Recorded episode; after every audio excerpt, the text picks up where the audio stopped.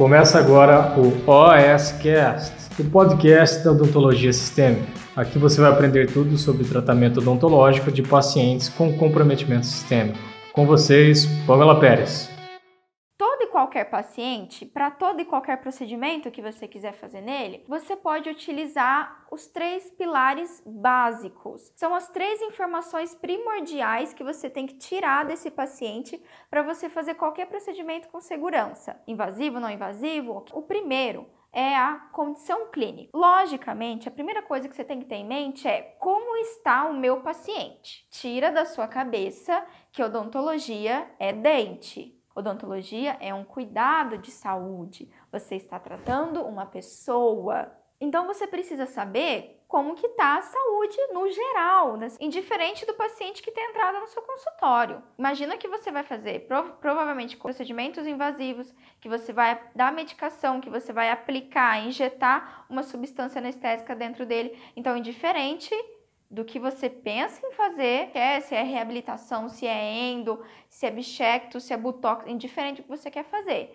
Você tem que entender que é um ser humano e que é sua obrigação saber sistemicamente como ela está. Então, o primeiro passo é isso, é você é você entender a condição clínica dela. Que informações primordiais eu tenho para identificar se, se essa pessoa tem uma condição de saúde boa ou não. Lógico, a anamnese é excelente? É excelente. Só que a gente sabe, na real, aqui no tete a, no tete, a tete, nós sabemos que nem sempre a gente tem o tempo que a gente gostaria para fazer uma anamnese completa. E eu sei disso. Eu sei da época do consultório, eu sei agora o que, que eu faço? Dentro da condição clínica, eu tento identificar cinco pontos mais importantes. Quais são eles? Primeiro, patologia de base. Qual que é a doença que essa pessoa tem? Ah, eu não tenho doença nenhuma. Ótimo, parabéns, excelente, maravilha. Não, eu tenho uma doença, eu tenho diabetes. Estou chutando aqui. Geralmente, a primeira patologia que essa pessoa vai te falar vai ser aquela que mais é mais grave ou que é mais difícil dela controlar. Fica a dica aí. Essa é a primeira patologia de base, ou seja,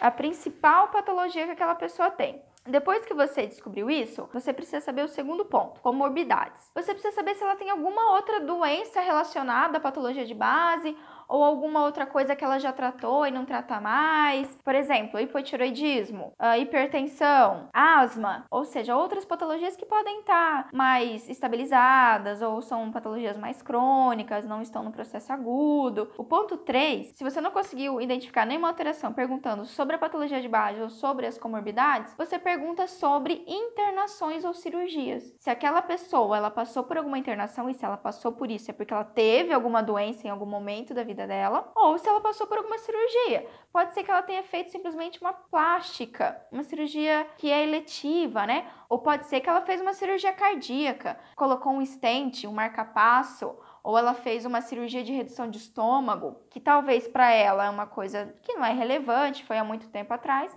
mas para nós é fundamental. Digamos que mesmo perguntando isso, ela falou que nunca se internou e nunca fez nenhuma cirurgia.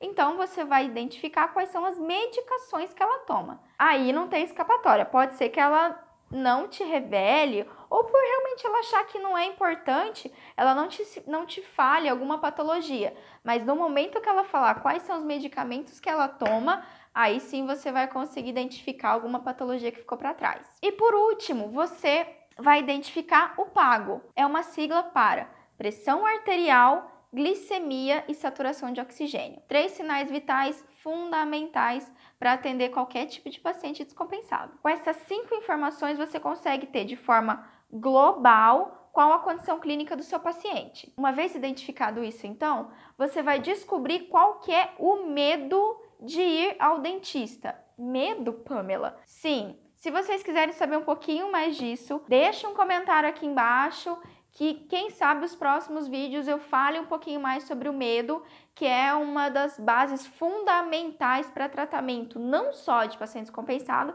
como qualquer tipo de paciente. E a terceira informação então que você precisa, a terceira base que você precisa saber para tratar um paciente é logicamente o tipo de procedimento. Ora essa, se for um procedimento minimamente invasivo, tranquilo, não tem tanto problema, não tem, não vai interferir tão sistemicamente Agora, se eu tenho um procedimento invasivo ou mesmo que requer anestesia dental, que na minha concepção, né, na minha forma de tratar, é algo que eu considero sim invasivo e que causa medo no paciente, então eu preciso descobrir isso daí. Se o tipo de procedimento ele é invasivo ou não invasivo. Com essas três bases, condição clínica, medo de dentista e procedimento odontológico, eu consigo planejar e ter mais segurança de tratar qualquer tipo de paciente para qualquer tipo de procedimento odontológico. Mas eu preciso saber dessas informações. Se você quiser saber mais sobre tudo isso,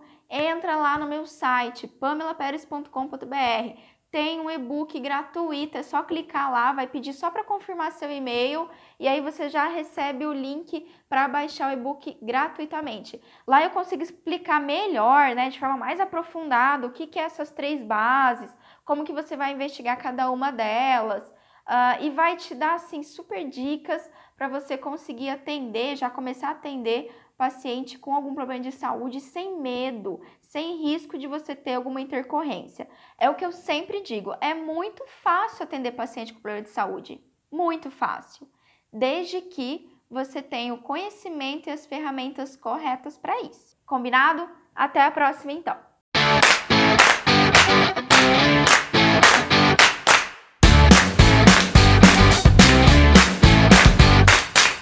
Você ouviu o OSCast, o podcast da odontologia sistêmica. Se você gostou desse episódio, tem muito mais nas nossas redes sociais. Siga-nos no Instagram, arroba Pamela P. Pérez, e no nosso canal do YouTube, Pamela Pérez. A gente se vê na próxima. Um abraço, até mais.